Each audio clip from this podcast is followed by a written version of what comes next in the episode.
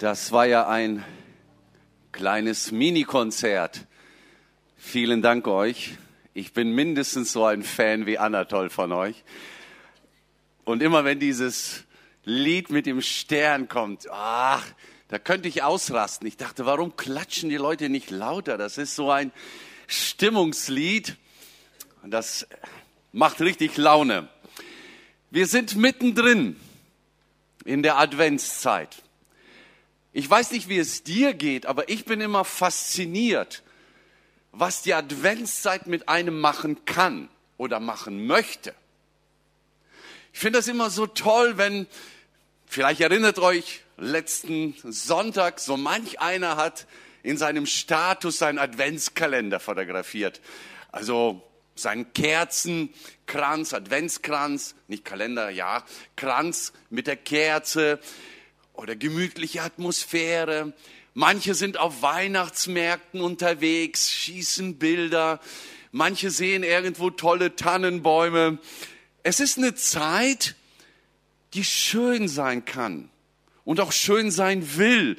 Und man, man fühlt sich einfach anders und es wird alles ja, in dieser tristen Zeit, man sagt ja immer so, ja, der November, der ist so grau, aber der Dezember, der wird wieder schön, weil wir ja Lichter sehen.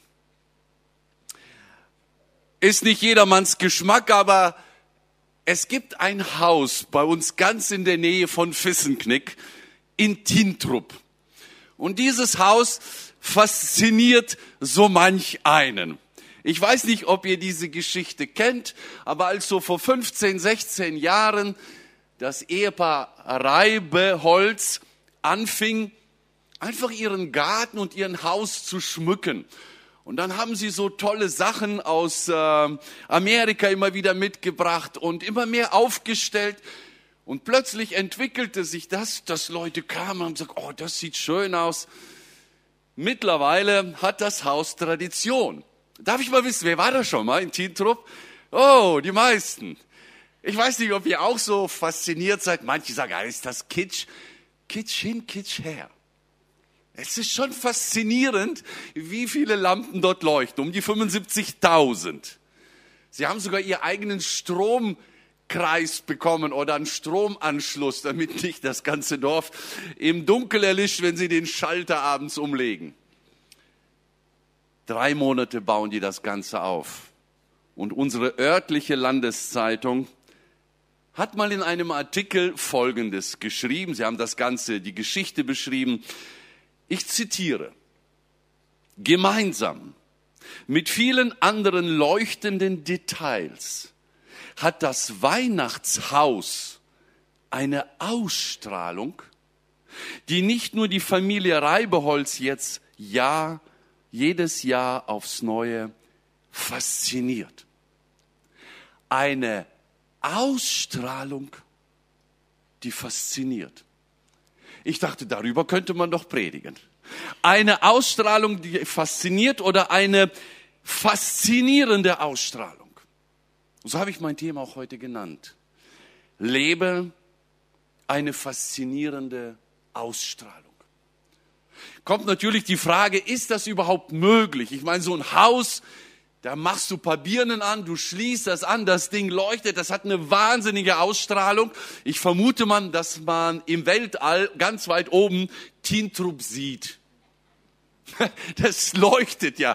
Das, das, das kann ja nicht anders sein, als von oben zu sehen. Aber können wir? Wenn ich sage, lebe eine faszinierende Ausstrahlung, können wir strahlen, also ohne jetzt radioaktives Zeug in uns hineinzunehmen? Ja. Und darüber möchte ich heute mit dir einfach mal kurz nachdenken. Wir haben noch, wir haben noch knapp drei Wochen Zeit, wo wir diese faszinierende Adventszeit genießen. Und dann singen wir doch nur kurz in solche Freuden, alles ist vorbei, das neue Jahr und alles ist wieder beim Alten. In Johannes 1, Vers 14 steht ein interessanter Vers. Wir haben letzte Woche schon über Johannes 1 was gehört. Ja, das Volk sieht ein Licht kommen. Und nur ein paar Verse weiter, als Martin letzten Sonntag gelesen hat, steht folgende Aussage. Und das Wort ward Fleisch und wohnte unter uns. Und wir sahen seine Herrlichkeit, eine Herrlichkeit als des eingeborenen Sohnes vom Vater voller Gnade und Wahrheit. Luther Übersetzung muss man jetzt so ein bisschen nachdenken. Ich helfe dir durch eine neue Übersetzung. Er, der das Wort ist, wurde Mensch und lebte unter uns. Wir haben gehört letzte Woche, Jesus war das Licht. Er kam als Wort Gottes in diese Welt und wurde Fleisch. Er wohnte unter uns und er war voller Wahrheit und Gnade. Er, er war erfüllt mit dieser Herrlichkeit, die hier mit Gnade und Wahrheit dargestellt wird. Und wir sahen diese Herrlichkeit, eine Herrlichkeit, die der Vater seinem Sohn gegeben hat. Jetzt kommt also Gott auf diese Erde, Weihnachten, und er verkörpert etwas. Gott stellt sich in einem menschlichen Körper da, aber er ist ja immer noch Gott. Und die Herrlichkeit wohnt jetzt unter uns. Ich glaube, das war damals ein ganz neuer Gedanke. Einer, der schon Jahrhunderte nicht mehr gegenwärtig war. Einer, der die Leute ganz neu aufhorchen ließ. Wer ist dieser Jesus? Und warum waren sie fasziniert? Weil er plötzlich eine Herrlichkeit verkörpert, die sie Jahrhunderte nicht mehr gesehen haben. Das Volk Israel hatte verlernt, die Herrlichkeit Gottes zu sehen. Das Volk Israel kannte aber die Herrlichkeit. Dafür müssen wir kurz in die Geschichte zurück das Volk Israel ist irgendwann durch Gottes Gnade aus Ägypten rausgezogen. Sie sind aus der Sklaverei raus in das verheißene Land. Und als sie unterwegs waren, sagt Gott diesem Volk folgende Aussage. 2. Mose 25, 8. Die Israeliten sollen mir ein Heiligtum errichten, damit ich bei ihnen wohnen kann. Die Stiftshütte, die dann kam, sollte genau das bewirken. Gott sagt, ich möchte endlich unter euch wohnen. Ihr sollt raus aus Ägypten gehen. Und wenn ihr unterwegs seid, will ich mitten unter euch wohnen, mit meiner Herrlichkeit. Und dann wurde die Stiftshütte aufgebaut nach allen Vorgaben. Und dann kam die Herrlichkeit immer wieder auf diese Stiftshütte so, dass das Volk noch nicht mal ganz nah dran gehen konnte. Kannst du dir sowas vorstellen? Das ist nicht Teamtrupp. Mal kurz hinfahren und ein beleuchtetes Haus sehen. Da war Gottes Herrlichkeit gegenwärtig. Und da kannst du jetzt im Alten Testament die Geschichte lesen, wie das Volk in der Wüste unterwegs war. Viele sagten, Mose, da können wir nicht hingehen. Das ist, wow, das ist so herrlich. Geh du dahin. Gott sagt, ich will unter euch wohnen. 2. Mose 40, als Mose das Werk vollendet hatte, die Stiftshütte, bedeckte die Wolke das Zelt Gottes und die Herrlichkeit des Herrn erfüllte es. Mose konnte das Zelt Gottes nicht mehr betreten, weil die Wolke sich darauf herabgesenkt und das Zelt Gottes mit der Herrlichkeit des Herrn erfüllt hatte. Das Volk Gottes kannte die Herrlichkeit. Das Volk Gottes hat lange Zeit die Herrlichkeit Gottes gesehen, bis Sünde in ihr Leben kam, bis sie ungehorsam wurden, bis sie Gott vernachlässigten, bis sie andere Götter angebetet haben, bis die Herrlichkeit gewichen ist. Und dann hatten wir letzte Woche von Martin gehört. Jesaja sagt, das Volk, das im Finstern wandelt. Keine Herrlichkeit, kein Licht, keine Nähe Gottes, keine Gegenwart Gottes. Dunkelheit bedeckt die Erde. Unser Gott ist so gut. Gott hätte jetzt sagen können, habt ihr Pech gehabt. Ich hab's euch gegeben, ihr habt es versaut. Gott sagt, nein, ich habe einen neuen Plan. Und ich werde wieder unter euch wohnen. Und in meiner Liebe und Güte will ich euch wieder begegnen. Ich will wieder unter euch sein. Und was macht er? Er sendet Jesus Christus. Und das Wort ward Fleisch und wohnte unter uns. 1. Johannes 1,14. Gott kommt wieder auf die Erde. Gott kommt in Jesus mit seiner Herrlichkeit wieder. Übrigens, in Vers 14 in Johannes 1 steht, und Gott wohnte. Das Wort wurde Fleisch und wohnte. Wisst ihr, was dieses Wort wohnte im Griechischen bedeutet? Zelten. Zelten. Genau der Gedanke mit der Stiftshütte im Alten Testament kommt hier wieder. Ich will wieder unter euch zelten. Ich möchte mein Zelt wieder unter euch aufschlagen. Ich will unter euch ein Zeltlager aufrichten. Deshalb machen wir jedes Jahr Teencamp. Zeltlager, ganz klar. Das war jetzt die Werbung. Weiter geht's. Also dieser Ausdruck erinnert uns an das, was Gottes Idee schon im Alten Testament war. Ich will in eurer Nähe sein. Ich will mitten unter euch sein. Und ich will, dass meine Herrlichkeit euch erfüllt.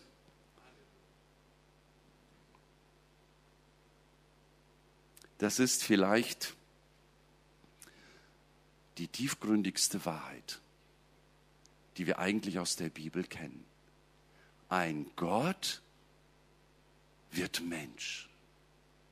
Der Ewige kommt in das Zeitliche. Der Herrliche kommt mitten in die Dunkelheit. Der Übernatürliche trifft die natürliche Welt. Er wird unter uns. Der, der unsichtbar war, wird plötzlich sichtbar. Jesus ist Gott in aller Herrlichkeit unter, unter, unter uns und die Menschen konnten es sehen. Faszinierende Herrlichkeit ist plötzlich da. Warum faszinierend? Leute waren irgendwie auch wieder fasziniert. Faszinieren heißt begeistert sein also voll, voller Erwartung sein und Spannung liegt dann in der Luft. Leute merken, dieser Jesus ist nicht ein normaler Mensch. Und das Wort wurde Fleisch und wohnte unter uns und wir sahen seine Herrlichkeit. Die Menschen konnten die Herrlichkeit damals sehen. Sie konnten ja Jesus sehen und wenn sie Jesus gesehen haben, haben sie eine Herrlichkeit gesehen. Warum? Weil Jesus, obwohl in einer menschlichen, körperlichen Natur, nicht komplett die Herrlichkeit Gottes darstellen konnte, war ja doch nun mal in diesem menschlichen Körper. Trotzdem wurde diese Herrlichkeit immer wieder sichtbar. Manchmal ganz natürlich und manchmal aber einfach durch das Wirken unseres Herrn Jesus. Ein Beispiel. Ihr erinnert euch, die Jünger gingen mit Jesus, ein paar Jünger, er nahm drei von ihnen mit, Jakobus, Johannes und Petrus auf einen Berg. Und wir lesen in Matthäus 17 folgende Aussage. Sechs Tage später nahm Jesus Petrus und die beiden Brüder Jakobus und Johannes mit auf einen hohen Berg. Plötzlich veränderte sich sein Aussehen, also ganz sichtbare Veränderung der Herrlichkeit. Sein Gesicht leuchtete wie die Sonne und seine Kleidung wurde strahlend weiß. Auf einmal erschienen Mose und Elia und begannen mit Jesus zu sprechen. Petrus rief aus, Herr, wie wunderbar ist das? Wenn du willst, baue ich drei Hütten. Eine für dich, eine für Mose, eine für Elia. Der war perplex. Petrus sieht das, sagt, ja, hier ist so schön. Hier will ich bleiben. Keine Ahnung, ob er Hütten bauen kann. Er ist ja ein Fischer, nicht Tischler, aber er hat gesagt, ich baue welche. Vielleicht hat er damit gemeint, ich stelle drei Zelte auf, was auch immer. Also, sie sind begeistert, sie erleben wortwörtlich Jesus in Herrlichkeit. Petrus fand das zumindest sehr faszinierend. Aber Das ist ja nicht die wichtigste Herrlichkeit. Das war halt so ein Moment der Verklärung und, und er leuchtete und, und, und die waren schon, wow, von den Socken gerissen. Aber eine viel wichtigere Sichtweise ist, die Menschen haben Jesus gesehen, haben gesehen, wie er gelebt hat, wie er geredet hat, wie er gehandelt hat, wie er reagierte und in diesem haben sie seine Herrlichkeit gesehen. Sie haben seine Wesensmerkmale beobachtet und die waren herrlich. Was haben wir gerade gesehen in Johannes 1,14 oder gelesen? Voller Gnade und Wahrheit. Jesus, so wie er reagierte, war einfach herrlich. Erinnern wir uns.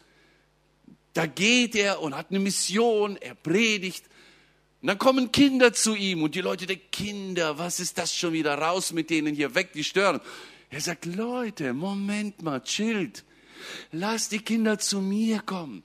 Und dann nimmt er die Kinder, er herzt sie, er segnet sie. Ist das nicht herrlich?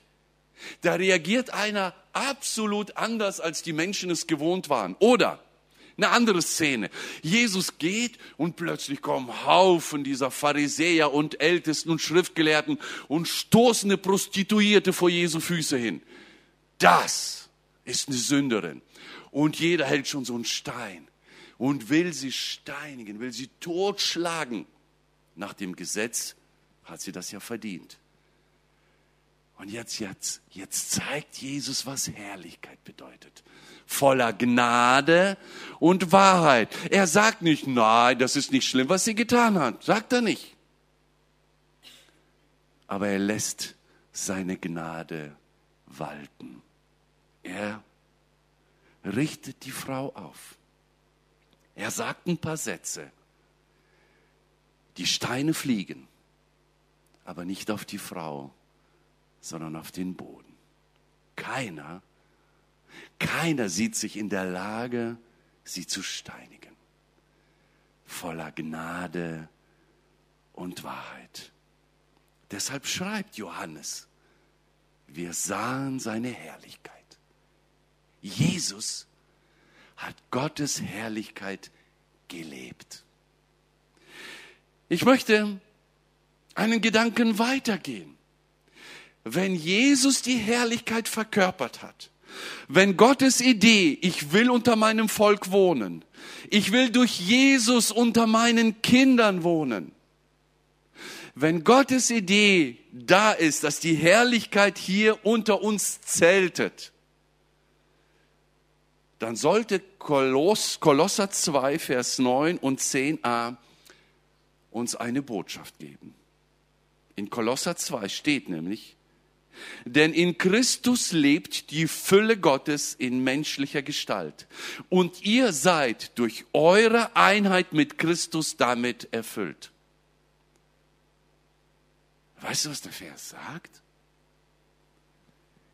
Wenn du mit Christus lebst, dann ist die Herrlichkeit, die ihn erfüllte, Gottes Herrlichkeit in dir. Die ganze Energie, die ist da. Der Geist Gottes ist da. Und was will er? Strahlen. Er möchte aus dir strahlen. Noch ein Vers. 1. Korinther 6, Vers 19. Oder wisst ihr nicht, dass euer Leib ein Tempel des Heiligen Geistes ist? Der Tempel, die Stiftshütte, wo Gottes Herrlichkeit wohnt. Du bist es. Ist in euch, der in euch lebt und euch von Gott geschenkt wurde. Wir sind die Städte, wo Gottes Herrlichkeit wohnt. Wenn Gott unter uns wohnen möchte, wenn er extra dafür den Himmel verlässt, wenn er extra dafür sogar bezahlt und stirbt, einen schlimmen Tod, dann hat er doch nichts anderes vor, als dass diese Herrlichkeit in uns und durch uns in einer dunklen Welt strahlt, oder? Das Volk, das im Finstern wandelt. Wir könnten rausgehen und sagen, ja, unser Volk wandelt in der Finsternis. Wie viel Wahrheit erleben wir dann heute? Wie viel Gnade erleben wir dann heute? Ganz wenig. Haben wir sie? Haben wir Gnade? Haben wir die Wahrheit? Leben wir sie, dass die Menschen fasziniert sind, wenn sie einen Christen begegnen, dass sie fasziniert sind von der Hoffnung, von der Art, wie er Gottes Herrlichkeit darstellt? Ihr Lieben, es geht mir nicht um ein Grinsen in deinem Gesicht. Es geht mir nicht darum, dass wir alle durch die Gegend laufen und nur noch lächeln wie ein Amerikaner. Auch Amerikaner können echt lächeln, aber ich habe viele einfach künstlich erlebt. Eine Herrlichkeit voller Gnade und Wahrheit. Und jetzt möchte ich ganz praktisch werden. Ist Gottes Gnade bei dir und mir, bei uns sichtbar? Sehen die Leute auf der Arbeit morgen früh, dass Gnade dich erfüllt? Gottes Herrlichkeit erfüllte das Zelt und die Leute haben es gesehen. Leute haben Jesus gesehen, haben gesagt, der ist anders. Wenn morgen dich Menschen auf der Arbeit, in der Schule, in der Einkaufsstraße und sonst wo sehen, sehen sie Gnade. Sehen sie eine Herrlichkeit, die gnädig und gütig und barmherzig ist. Merken die Leute um dich herum, dass du nicht der Erste bist, der verurteilt. Ach, die sind doof, ach, die sind dumm und die liegen falsch und ich bin der Einzige, der noch richtig unterwegs ist. Oder hören sie aus deinem Munde eine faszinierende Herrlichkeit. Wie sehen die Leute dich? Wie lebst du? Ist das anziehend, faszinierend?